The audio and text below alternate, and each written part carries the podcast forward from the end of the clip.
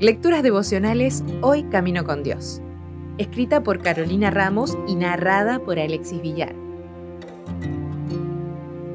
Hoy es 19 de abril. ¿Hasta cuándo llorarás? Dijo Jehová a Samuel, ¿Hasta cuándo llorarás a Saúl, habiéndolo yo desechado para que no reine sobre Israel? Llena tu cuerno de aceite y ven, te enviaré a Isaí de Belén, porque de sus hijos me he provisto de rey.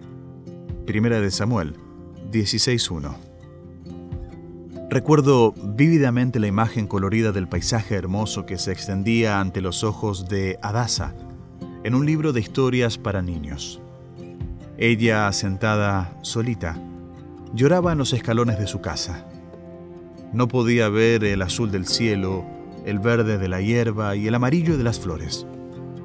Por alguna razón, esa frase quedó grabada para siempre en mi memoria.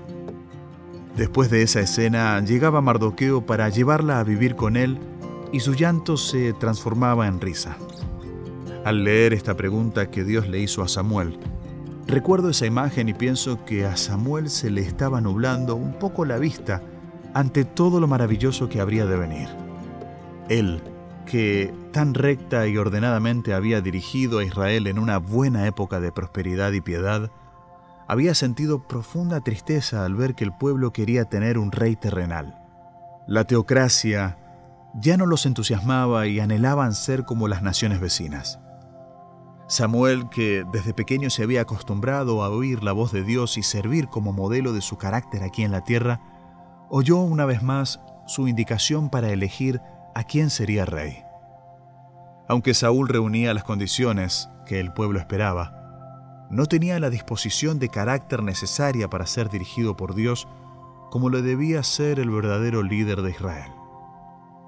Al principio de su reinado, las cosas marcharon más o menos bien, pero una vez que hubo alcanzado algunas victorias, su peligroso orgullo comenzó a reinar y a partir de allí todo fue de mal en peor. Dios venía preparando a David en la tranquilidad y la soledad de su trabajo como pastor. Y él sí tenía un corazón conforme al suyo. Cuán difícil nos resulta ver las cosas como realmente son a veces. Cuánto nos encariñamos con algunos planes o ideas que parecían muy buenos y que al final demostraron no serlo. No te desalientes cuando algunas cosas parecen fracasar estrepitosamente. A veces hay razones que no entendemos del todo.